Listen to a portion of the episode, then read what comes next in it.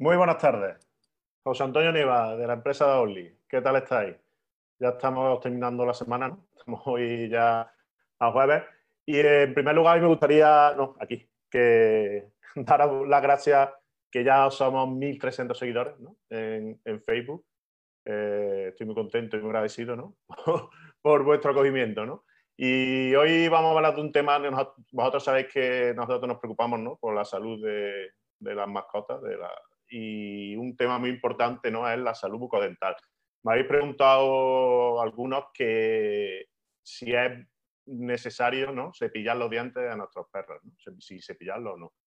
Y hoy te voy a contar si hay que cepillar los dientes o no hay que cepillarle, cómo lo puedes hacer y qué, va a y qué puede pasar si no lo hacemos. Si te quedas hasta el final del vídeo, te lo cuento todo. Pues en primer lugar, eh, la, respuesta es clara. ¿Debemos cepillar los dientes a nuestros perros? Sí, sí y sí. O sea, nosotros ¿no? nos cepillamos los dientes o deberíamos cepillarnos todos los dientes, no todos los días, normalmente tres veces o dos veces como mínimo. Nosotros eh, visitamos ¿no? a, nuestro dentista al menos una vez al año, por lo menos deberíamos ¿no? hacer una limpieza. ¿Por qué? Porque la higiene bucodental es, es fundamental, ya no solo por tema estético, sino por el tema de salud. Ya no es solo que tengas problemas, cuando tú tienes un problema en la boca, pues al final te, puede afectar a, muchos otros órganos y a, la salud en total ¿no? de tu cuerpo. Entonces, si nosotros lo hacemos, los perros no son distintos. Los perros tienen los mismos problemas bucodentales que tenemos nosotros y si no les cepillamos los dientes con una frecuencia buena, pues al final van a tener pues, los mismos problemas que podemos tener nosotros si no lo hacemos. Entonces, eh, lo primero que está claro es que sí hay que hacerlo, ¿no? Después, eh, ¿cuándo, no? ¿Cuándo podemos, decimos, podemos, debemos empezar, no? Eh, en principio, bueno, nosotros sabéis que igual que nosotros, los perros tienen, en principio, le salen los dientes de leche, que son, los dientes de leche en un primer, son, son 28, ¿no? Y le, salen a la semana de vida, ¿no? Y se le suelen caer cuando entre los cuatro los seis meses ¿no? de edad ya se le cae y le salen los definitivos, ¿no? y la dentadura definitiva son 42 dientes.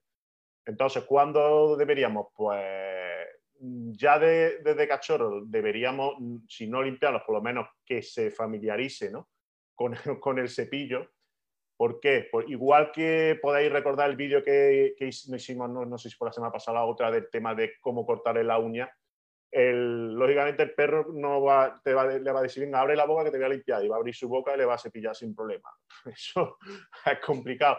Entonces tú no puedes pretender que de un día para otro el perro te deje que le, le abra la boca, se la manipule y se la limpie. ¿no? Entonces desde, desde pequeño pues debes de familiarizarlo y como siempre nosotros decimos, cuando el, mm, intentamos adiestrar a, nuestro perro siempre adiestrar en positivo. Entonces, siempre con premios. ¿Cómo lo hacemos? Y poquito a poco, no pretender hacerlo de un día para otro, sino tener una paciencia. ¿no? Entonces, ¿cómo lo, ¿cómo lo haríamos? Hay cepillos en el mercado que son al uso como, como los nuestros del árbol y también hay unos que se, que se insertan en el dedo y son, yo creo que incluso más cómodos. ¿no? También tenéis que tener en cuenta que la pasta de dientes que utilizamos no podemos utilizar la nuestra. Hay una pasta específica para perros, ¿no? Y hay que usarla, no usar la nuestra, que no es nada recomendable, ¿no? Que puede ser malo para, para ellos.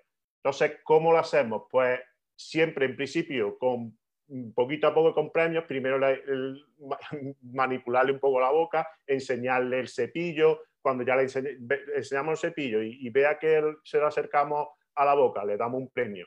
Ya le abrimos la boca y le damos un poquito, igual, la pasta de dientes, igual acercamos premio y así poquito a poco el, perro eh, asociará cuando vea la pasta de dientes, cuando vea el cepillar, cuando vea que le, estamos manipulando la boca, que es algo bueno y que tiene un premio. ¿no? Y de esa manera, pues es mucho más fácil ¿no? Eh, hacer ese, ese cepillado. ¿no?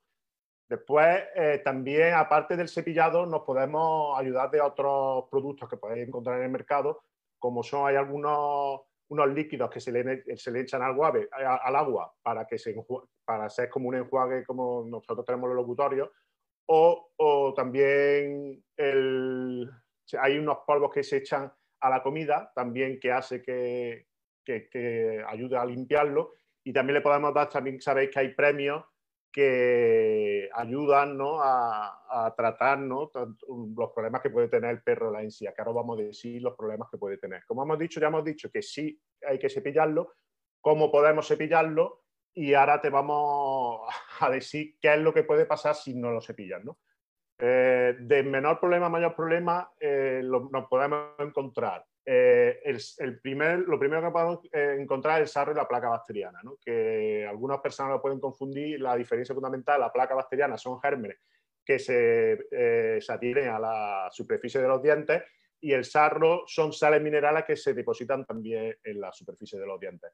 Un perro puede tener mucha placa bacteriana y poco sarro, o al revés, mucho sarro y, poco, y poca placa bacteriana. Por tanto, uno como otro no son buenos. Y eso es lo primero que debemos intentar evitar.